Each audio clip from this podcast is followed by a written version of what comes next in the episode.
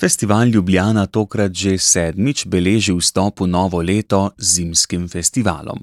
Aktivnosti za uvedbo v redni program so se začele v letu 2017, prva naznanitev festivala pa je bil koncert Londonskega kraljevega filharmoničnega orkestra. Vsako leto se na različnih lokacijah po Ljubljani za glasbene sladokusce od blizu in daleč zvrstijo koncerti z gostovanjem priznanih domačih in tujih umetnic in umetnikov. Zimski festival bogati in poživlja zimsko dogajanje, navdušuje obiskovalke in obiskovalce, pa tudi izpopolnjuje nastopajoče. Veseli bodo tudi publike z Koroške in Štajerske. Tokrat se bodo na šestih nepozabnih koncertih v Cankarjevem domu in Slovenski filharmoniji občinstvu predstavili vrhunski glasbeniki in glasbenice. Zato vam bomo predstavili program sedmega zimskega festivala, ki bo na sporedu med 18. in 23. februarjem. Z nami bodo violončelist in umetniški vodja ansambla Dissonance Klemen Hvala dirigentka in umetniška vodja slovenskega mladinskega orkestra Živa Ploj Pršuh in violinist Rok Zaletel Črnoš. 18. februarja bo začetek festivala naznanil nastop letošnjega zmagovalca prvega mednarodnega klavirskega tekmovanja festivala Ljubljana, tajvanskega pianista Kaj Min Changa. Kot solist bo zaigral enega najzahtevnejših in najobsežnejših klavirskih koncertov, koncert za klavir in orkester številka dve v B-duru Johannesa Bramsa, za katerega je skladatelj potreboval kar tri leta, da ga je napisal. Skladba združuje lastnosti koncerta in simfonije, njena struktura pa je podrejena muzikalnemu izrazu. Tehnično zahtevna interpretacija pa je velik izziv vsakemu pianistu. Darko Brlek, direktor in umetniški vodja festivala Ljubljana. Sama otvoritev bo v Cankarjevem domu in na tej otvoritvi bo nastopil, seveda tudi Simfonični orkester RTV Slovenija, dirigent bo znani dirigent Jean-Pascal Tortelier. Eh, slišali pa bomo tri dela in sicer klavirski koncert Johannesa Bramsa, ki ga bo izvajal Kaj Min Chang, zmagovalec prvega eh, tekmovanja klavirskega, torej, ki smo ga imeli v februarju mesecu. Eh, potem bomo slišali od Lidije Boulanger, Gospodova je zemlja, psalm številka 24 in pa Kamila Sansansa Requiem opo 54, moram reči, da se precej redko izvaja eh, pri nas. Zlavno orkestra bodo sodelovali še mešani pevski zbor glasbene Matice Ljubljana, potem festivalski zbor eh, Virtuozi iz Srbije in pa komunni zbor Akademije za glasbo Univerze v Ljubljani, kot rečeno v Cankarevem domu 18. februarja ob pol 8. uri zvečer. Naslednji dan, v ponedeljek 19. februarja, sledi še en podoben koncert z orkestrom in zborom in veliko zasedbo. V okviru sedmega zimskega festivala boste v Cankarjevem domu imeli priložnost slišati dve glasbeni mojstrovini pod vodstvom italijana Roberta Abada: Rossinijovo kantato Stabat Mater in Busonijevo orkestrsko suito Torandot. Čeprav Stabat Mater ni bilo prvo Rossinijevo versko delo, je postalo eno njegovih najbolj izvajanih, poleg originalne verzije pa so kasneje nastale tudi priredbe drugih skladateljev, ki so dopolnile in prilagodile partituro za različne izvajalce ter zasedbe. Sledila bo Busonijeva suita, za katero je skladatelj navdih našel v kitajski zgodbi Turandot, ki je bila osnova tudi za Pučinijevo znamenito istoimensko opero. Roberto Abado prihaja iz glasbene družine, njegov oče je bil pianist in skladatelj Marcello Abado, njegov stric pa dirigent Claudio Abado. Dirigent Roberto Abado bo v Galusovi dvorani vodil orkester Slovenske filharmonije in komorni zbor Megaron. Zdaj pa k solistom. Olga Kulčinska, sopran, Gel Ariques, mezzosopran, Francesco De Muro, tenor in pa Riccardo Zenelato, eh, bas. Gre za odlične vokaliste. Rikarda Zanelata ste v Ljubljani že kar nekajkrat lahko slišali. To je odlični basist v različnih vlogah na eh, Ljubljana festivalu. In že smo pri tretjem dnevu zimskega festivala, ko bo 20. februarja koncert v Slovenski filharmoniji. Prvič v Sloveniji gostuje pianistka Olga Keren. Priznana je kot ena največjih umetnic svoje generacije, zaradi očarljive odrske prezence in tehnične muzikalnosti pa ji je naklonjeno tako občinstvo kot kritiki. To je pianistka ruskih korenin, ki sicer živi v Ameriki. Je prva ženska zmagovalka znanega tekmovanja Van Cliburn v Ameriki, In eh, je na krajši evropski turneji, dan prej ima koncert v Budimpešti, v Mipi, torej to je njihova znana koncertna dvorana, no naslednji dan pa v dvorani Slovenske filharmonije, to je 20. februarja ob 19.30 uri, z zelo pisanim programom od Beethovna preko Šumana, Geršvina, Rahmaninova, Skarjabina in na koncu zaključi z Balakirevim. Pianistka Olga Keren redno koncertira z uveljavljenimi orkestri, kot so Simfonični orkester iz Baltimora, Detroitski simfonični orkester, Nacionalni simfonični orkester iz Washingtona, Filharmonični orkester Milanske skale, Simfonični orkester iz Pittsburgha, Orkester Moskovske filharmonije, Simfonični orkester iz Tokija, Orkester Študgartske filharmonije in drugimi. Na tretjem koncertu zimskega festivala, ki bo 20. februarja v Slovenski filharmoniji, se bo predstavila skladbami nemškega klasicizma in romantike, ameriškega modernizma ter mojstrov ruskega romanticizma. 22. februarja pa bo španski večer s Torelijevim in Albinonijevim koncertom za Trobento. Sredin večer bo v slovenski filharmoniji popestril virtuos Vicente Campos, ki je eden vodilnih španskih trobentačev. V ljubezenskem uroku Manuela de Fale pa se bo pridružila pevka Lidija Rodriguez González. Osvojila je številne nagrade in nastopila na različnih festivalih. Solista bo spremljala komorna slovenska zasedba Ensemble Dissonance, ki jo bo vodil Miguel Navarro. To je cenjen glasbenik, profesor in dirigent. Zdaj pa nam bo violončelist in umetniški vodja ansambla Dissonance, to je Kleman Hvala, predstavil koncert, ki bo na sporedu 21. februarja. Seveda smo vsakega vabila izjemno veseli, tako tudi tega, ker je program izjemno zanimiv. Veseli pa smo tudi tega, da ponovno nastopamo z kot je gospod direktor že omenil, izvrstnim španskim trobentačem oziroma trobentarjem po Toporišiču, Vicentejem Camposom. Njim so nastopili leta 2016. E, tokratni program povezuje več stvari. V prvi vrsti zagotovo e, solistična trobenta, namreč Vicente Campos bo nastopil kot solist v dveh baročnih koncertih, Giuseppa Torelija in ponovno Albinonija. V drugem delu koncerta pa se nam bo pridružil pri izvedbi Gitanere oziroma Amor Bruho kot eh, član ansambla. Namreč tudi ta skladba ima eh, veliko solističnih, prav posebnih uložkov eh, za trobento pa tudi za druge inštrumente, ki se nam bodo pridružili v razširjenje eh, zasedbe ansambla Dissonance. O obeh baročnih koncertih lahko povem to, da je bil eh, Giuseppe Torelli poleg Arkanžela Korelija najbolj vpliven in pomemben za razvoj dveh baročnih form, sicer koncerta Grosa in solističnega koncerta.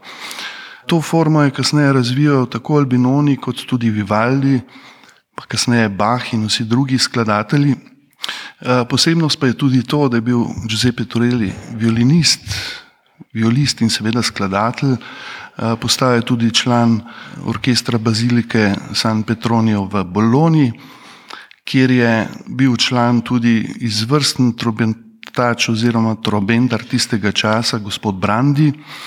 In čeprav je bil Toreli godalec in godalci so običajno največ skladb pisali za solistične godalne inštrumente, redko kdaj tudi za obo in flauto, zelo redko pa za trobento. In kljub temu je ustvaril kar 30 koncertov za trobento, motiviran s strani izvrstnega igranja kolega in prijatelja Brandija. Drugače je bilo pri Albinoniju, ki je večino skladb v svojem času napisal v formi opere, okoli 50 oper je napisal in to je bil takrat pravzaprav njegov glavni uh, namen ustvarjanja. Poleg tega je seveda ustvaril tudi celo vrsto instrumentalnih skladb za orkestre, solistične koncerte, za trobento pa pravzaprav zelo malo. Večina skladb je nastala za trobento in orgle, ki so bile kasneje transkribirane za trobento in orkester. Nekatere današnji koncerti za trobento pa so nastali kot transkripcije solističnih koncertov za obo in ansambl. Že v prvem delu bo ansambl zaigral tudi intermeco iz opere Gojeskas. Gre za zelo zanimivo opero, ki jo je Granados napisal pravzaprav kasneje, najprej ustvaril Svito Gojeskas za solistični klavir.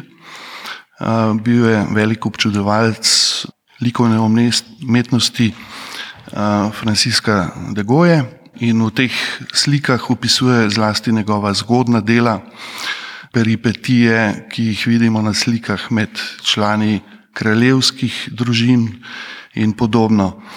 Zanimivo pa je to, da je pri tej operi libreto nastal na melodije, ki jih je Defaja uporabil v svoje klavirske svite. Druga zanimivost je, da je bila premjera v New Yorku v Metropolitanski operi leta 2015, ker je v Evropi divjala že prva svetovna vojna. Tretja zanimivost pa je, ki je pa bolj tragična, da je na poti iz Amerike nazaj v Evropo Granano svojo ženo žal premenil, ker je parnik ki je potoval nazaj v Evropo, se streljila nemška podmornica. Tako da je to njegovo zadnje veliko delo, ki je bilo uprizorjeno. Bilo je kasneje še več uprizoritev.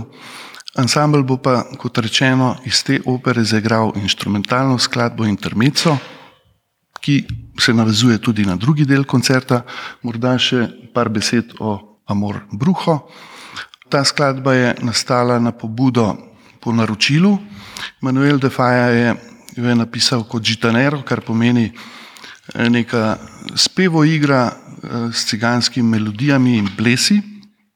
Šele kasneje je večkrat eh, transkribiral, prenovil predstava, ki jo bomo mi uprizorili skupaj z dirigentom Miguelom Navarro, Lidijo Rodriguez González in pa tudi s trobentarjem Vicentem Camposom, izvira je revidirana v tem smislu, da gre za malo večji ansambl in brez igralcev in plesalcev, ampak z temi napevi, ki jih bo odpela Lidija Rodriguez. Skladbo smo večkrat igrali tudi člani Sloven orkestra Slovenske filharmonije, ker so najbolj znani stavki nastali tudi v simfoničnih verzijah in so zelo atraktivni in uspešni, predvsem gre tukaj za te ritualne plese iz uh, spevoigre. Uh, zgodba pa se odvija med moškim in ženskim, seveda, ki se preko ritualnih plesov, pesmi urokov skušata zbližati in znebiti duha oziroma nekega uroka, ki bdi nad njima in se ob koncu zmagoslavno povežeta in uresničita svojo ljubezen. Tako violončelist in umetniški vodja ansambla Dissonance Klemen Hvala. Glasbeno potovanje po Španiji bo na sporedu 21. februarja v Slovenski filharmoniji ob 19.30 v okviru zimskega festivala v Ljubljani. Naslednji dan, prav tako v Slovenski filharmoniji, pa bo nastopil violinist svetovnega kova Maksim Vengerov, ki se je začel glasbeno udejstvovati že pri petih letih, lahko se pohvali z impresivnim nizom več kot 3000 koncertov po vsem svetu. Leta 1997 je postal prvi klasični glasbenik, ki je dobil naziv UNICEF-ov ambasador dobre volje. Leta 2004 pa je postal nagrajenec Brit Classical. Vengerov je prav tako pomemben pedagog, ki od leta 2005 svoje znanje deli študenti na Kraljevi akademiji za glasbo v Londonu. 22. februarja pa bo v Slovenski filharmoniji ustvaril večer vrhunske glasbe s pianistom Vagom Papijanom. Glasbenik, ki deluje tudi kot dirigent, je leta 1984 na povabilo Valerija Gergijeva postal prvi dirigent armenskega filharmoničnega orkestra, kasneje pa tudi njegov umetniški vodja ter glavni dirigent. Skupaj sta nastopila že na številnih odrih po Evropi, v ZDA in na Daljnem vzhodu. O podrobnostih tega koncerta Darko Brlek. E, slišali bomo skerco za violino in klavir v Cemulu Johannesa Bramsa, pa sonato Cezarja Franka v A-duru in v drugem delu Šorovo sonato, violinsko sonato številka 1 in pa Prokofjeva sonato za violino in klavir številka 2. Sedmi zimski festival pa se bo 23. februarja zaključil s koncertom, v katerem se prepletajo dela klasičnih mojstrov in mladostna virtuoznost. Festival bodo sklenile tri mojstrovine iz zakladnice klasičnih del v izvedbi slovenskega mladinskega orkestra pod vodstvom dirigentke Žive Ploj Pršuh. Kot solist pa se bo predstavil rok zaletel Črnoš. Takole nam ga zdaj predstavi dirigentka. Je odličen slovenski violinist eh, mlajše generacije. Njegovi nastopi se vrstijo eden za drugim po Evropi, prav tako obiski velikih tekmovanj, ampak eh, veliko čast nam je tudi za slovenskim mladinskim orkestrom, da gostimo na našem odru z nami mladega človeka, ki dosega zavedljive rezultate, ki je eh, ponos in vzor marsikomu iz, iz vrst naših članov in seveda tudi velika obetajoča napoved za prihodnost. Za slovenski mladinski orkester pa pravi, da je ena od kockic v mozaiku, kjer z vso močjo in veliko predanostjo mladi ljudje želijo svoj glas ponesti naprej v vse pore naše kulturne krajine in pokazati ogromno zaledje mladih ljudi, ki se želijo udejstvovati in so izjemni v svojih ciljih. Glede programa eh, Slovenskega mladinskega orkestra smo seveda vedno zavezani na eni strani željam oziroma predlogom festivala Ljubljana, po drugi strani pa se zelo rada ozrem k željam naših mladih članov, kajti eh, zelo pogosto izrazijo željo o igranju te ali druge simfonije, o igranju koncertov, ki jih zanimajo. Eh, zato smo tokrat spletli prav poseben, prav poseben program, ki se, ki se seveda v veliki meri dotakne najprej solista. Izvali bomo namreč violinski koncert številka ena Vienavskega, ki se zelo redko izvaja Eh, predvsem pri nas, pa tudi v tujini, redko na odrih. Z rokom smo ravno kar debatirali, da je eh, izjemno redko tudi del tekmovalnega eh, repertoarja, je pa izjemno bravurozen, virtuozen koncert, zahteven tako za solista kot za orkester. Tako da bo to eno, ena lepa prilika, da se izkažemo prav vsi na odru slovenske filharmonije in da jo znova spomnimo na, na ta res, res krasen, krasen koncert.